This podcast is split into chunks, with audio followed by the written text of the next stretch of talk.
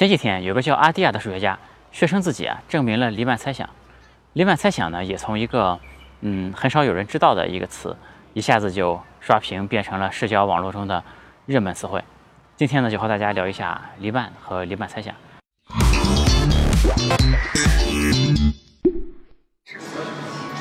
你看这每一个面都是一个等腰三角形，从上面看呢是一个等边三角形。我感觉我讲集合的时候快到了。透镜少，吃饭的时候显得饭比较大，从而少吃一点，达到减肥的效果。有趣的灵魂聊科技人文，我是李思然。今天和大家聊一下黎曼和黎曼猜想。嗯，据说霍金在出书的时候啊，出版社曾经给他说。你尽量不要在书里面出现任何的数学公式，因为呢，你每出现一个数学公式，我们的读者数量就会减少一半。我们今天这个视频啊，也是尽量做到让每个人都能看懂。那首先呢，我们从古希腊的一个数学家叫做欧几里得的开始说。欧几里得呢写了一本书叫做《几何原本》，这本书呢，嗯，非常的有名，可以说是这个现代数学的奠基之作。它呢，这个在西方的这个流行程度啊也仅次于圣经。这本书里呢提到了五个公式，呃，后面的一系列的这个几何学都是在这五条公式上面经过推导发展而出来的。这个五条公式呢，大家应该上小学的时候都学过。这个第一条呢是从任意一点向另外一点可以引一条直线，就是两点可以画一条直线。第二条呢是这个任意一条线段把它两端延伸都能够变成一条直线，就是线段变直线。那第三条呢是给定任意线段。以其中的一个端点作为圆心，以这个线段为半径，就可以画一个圆出来。那四条，第四条呢，就是所有的直角都是相等的。那第五条呢，显得就特殊一点。第五条呢，说的是，如果两条直线都与第三条直线相交，并且呢，在这一边两个内角之和小于两个垂角和，那么呢，这两条直线必定在这一边相交。嗯，这条这个公式有一个推论，说起来会比较简单。这个推论呢，就是过直线外过直线外的一点，能做且仅能做一条平行线。大家可以听到这个第五条公式，它描述起来呢就特别的复杂，感觉和前四条公式好像不太一样。于是很多数学家就想，我究竟能不能去证明一下这第五条公式它究竟是否成立？这中间呢就有很多数学家想去证明这个事儿，结果呢都没成功。直到出了一个数学家叫做这个罗巴切夫斯基，这个罗巴切夫斯基呢。就说，我想用反证法来证明这个第五公理，这个第五公式。这什么意思呢？就是说，如果我假设过这个直线外的一点可以做出两条或者更多条平行线来，那么呢，我再经过一系列的推导，它可能呢就会和前四条公式产生矛盾。如果它和前四条公式产生矛盾了，那么我这个反证法不就成立了吗？那就证明这个第五条公式是没问题的。于是呢，他又做了一个大胆的假设。他说过直线外一点，至少有两条平行线。呃，但是经过他的一番推演之后啊，发现好像没毛病，好像这个没和前四条公式产生任何的矛盾之处。于是呢，这个罗巴切夫斯基啊，他就觉得好像过直线外一点可以做两条或者更多条平行线也可以。这个虽然这个结论听起来很荒谬，但数学这个学科呢讲究的是逻辑，只要你在逻辑上没问题，哪怕结论再荒谬都没有关系。嗯。于是，基于这个对欧几里得第五条公式的这个更改，就他改成了过直线外一点可以做两条或者更多条平行线。基于这套理论呢，他又创立了一门全新的几何学，叫做罗氏几何。这个罗氏几何当然最大的区别就是说，刚才说那个第五公理的不同。当然，这个罗氏几何呢，个有很多听起来很荒谬的一个事儿，比如说在这个欧几里得的几何里面，也就是欧式几何里面，这个过不在同一直线上的三个点。你总是可以画一个圆，同时经过这三个点，但是在罗氏几何里面呢，你有的就是不一定能画出这个圆来的。而且呢，我们在这个欧几里得的这个几何里都学过，呃，三角形内角之和等于一百八十度。那在这个罗氏几何里面呢，有一种叫做理想三角形的东西。这个理想三角形呢，它这个内角和为零，而且呢，这个嗯边长是无穷大的。总之，它是有很多听起来特别。荒谬的地方，那这时候终于轮到我们的黎曼出场了。黎曼一看这个罗巴切夫斯基啊，他不是假设过直线外一点，你可以做两条或两条以上的平行线吗？那么我就规定说过直线外的一点，你连一条平行线都做不出来，那又会怎样呢？于是呢，黎曼几何又诞生了。黎曼几何最大的特点就是它规定过直线外的一点，你连一条平行线都做不出来。呃，那后来我们就都知道了，这个呃欧几里得的欧式几何，以及这个罗巴切夫斯基的罗氏几何，以及黎曼几何，它们呢其实分别对应了空间曲率的三种情况。嗯，分别对应的是这个欧几里得的几何是对应的空间曲率为零，有时候空间是平坦的。然后这个罗氏几何呢是，呃，空间曲率为负常数。黎曼几何呢对应的是空间曲率为正常数。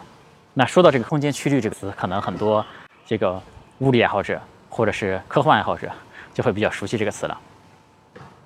黎曼他的老师是高斯，是一个非常有名的数学家。其实高斯呢很早之前就对这个高维几何有过一些研究。但是呢，当时这个社会啊，有一些这个保守的守旧的势力，包括教会什么的。高斯呢，就怕受到这个教会的迫害，因为他这个人比较怂，所以说呢，他从来没有对外公开过自己对于这个高维几何的研究成果。因为，嗯，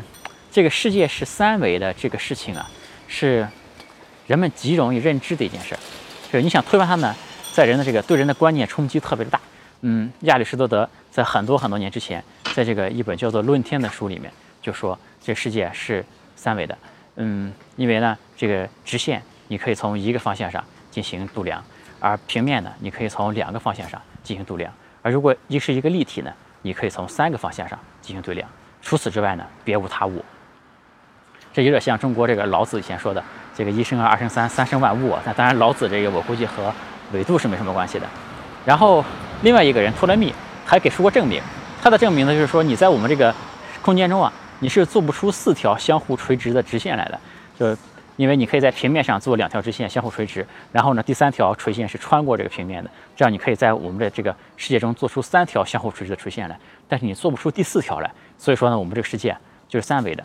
但托勒密的这个证明啊，其实是有问题的，就是假设我们我们假设啊，这个有一个生活在二维平面上的一个一个小人，有一个托勒密嘛，这个因为他是生活在二维纸面上的。那这个托勒密又说了，在我们这个世界中啊，你只能做两条相互垂直的线，你做不出第三条垂直线来，因为他们是生活在纸面上的嘛。那当然你做不出这个穿过纸面的一条垂直线，你是做不出来的。于是呢，他就可以证明三维空间不存在。那那我们当然知道三维空间是存在的，因为我们是站在三维世界中的，对吧？那其实它证明的呢是，只是说能证明我们在三维空间中想象不出第四维的空间的样子。但其实呢，并不能证明第四维空间是否存在。嗯，那个事实上呢，在数学上，你要做对对四维空间做一些研究啊，倒是没有这么难。比如说，呃，一个边长为 a 的一个一个正方形吧，它的面积在二维平面上是 a 的平方，那它的这个三维，如果三维的一个立方体，它的边长还是 a，那么它的体积呢，就是 a 的三次方。那如果是它是一个边长为 a 的在四维空间中的超立方体呢？那么我们可以推导出来，它的这个超体积就是 a 的四次方。那我们再说，这个如果一个长方形吧，它的这个两个边，一个边长是 a，一个边长是 b，那么它的对角线的长度呢，就是一个二维的形状，它的对角对角线的长度就是这根号下的 a 方加 b 方。那如果是一个长方体呢，它的这个三个边 a、b、c，它的这个对角线就是根号下的 a 方加 b 方加 c 方。那如果是一个四维空间的这个超长方体吧，我们叫，那它这个对角线呢？就是根号下的 a 方加 b 方加 c 方加 d 方，它对应四个边长。那所以说呢，你虽然想象不到这个四维空间，但是你在数学上去研究它，其实并没有那么的困难。这个黎曼呢，在他发明出来黎曼几何之后啊，呃，就做了一次非常有名的演讲，在这个1854年的6月10号，他的这个演讲的题目呢叫《论作为几何基础的假设》。这一次演讲可以说是非常的有名，在学术界产生了非常深远的影响，而且甚至于说不仅仅是在学术界，他这个呃给很多呃学科，这包括这个嗯艺术啊、哲学啊、文学，包括一些科幻小说啊，是吧？这个大家都认识到了一个叫做神秘的第四维的东西，大家都开始在这个第四维上，通过这个艺术的方式、文学的方式，做出了各种各样的这个设想和探讨。在经典的牛顿力学里面，人们意识到力啊是一种远距离的作用，但是黎曼呢第一次提出的力其实是几何的结果。我们再设想一下，我们前前面提到那个生活在二维纸片上的小人。嗯，对于那个小人生活的纸片来说，这个纸片呢，不见得是平坦的，可能是一张弄皱的一个纸片。于是呢，这个小人在这个弄皱的纸片上面去运动啊，他的身体就会受到这个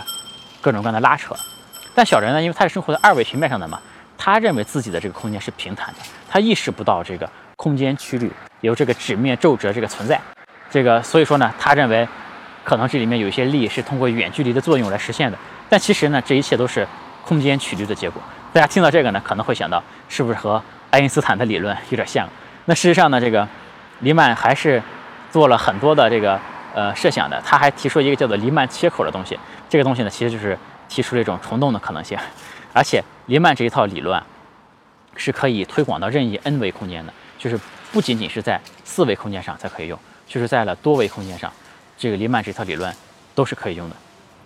黎曼作为一个数学家，也有他自己的局限性。比如说呢，他知道这个空间是被弄皱的，但他不知道这空间是怎么被弄皱的。也就是说，他没有发现这个智能和这个时空曲率之间的关系。这个关系谁发现的呢？就是六十年之后的爱因斯坦。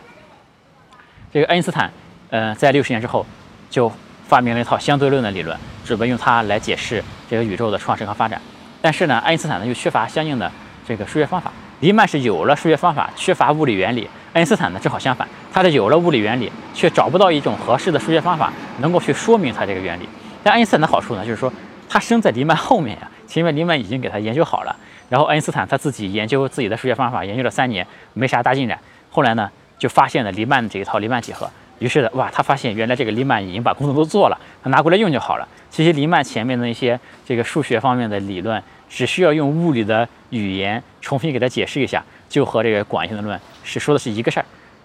这种事说出来，不知道大家什么感觉？反正我的感觉呢是特别的神奇，因为这个数学这个学科是一个纯逻辑的学科，其实和这个真实的物理世界是没什么关系的。我们也前面说过，这后面的一切的这些推论，这一切的这个研究成果，都是基于几条很简单的，大家小学时候就学过的几条假设，这几条公式，从这上面推导出来的。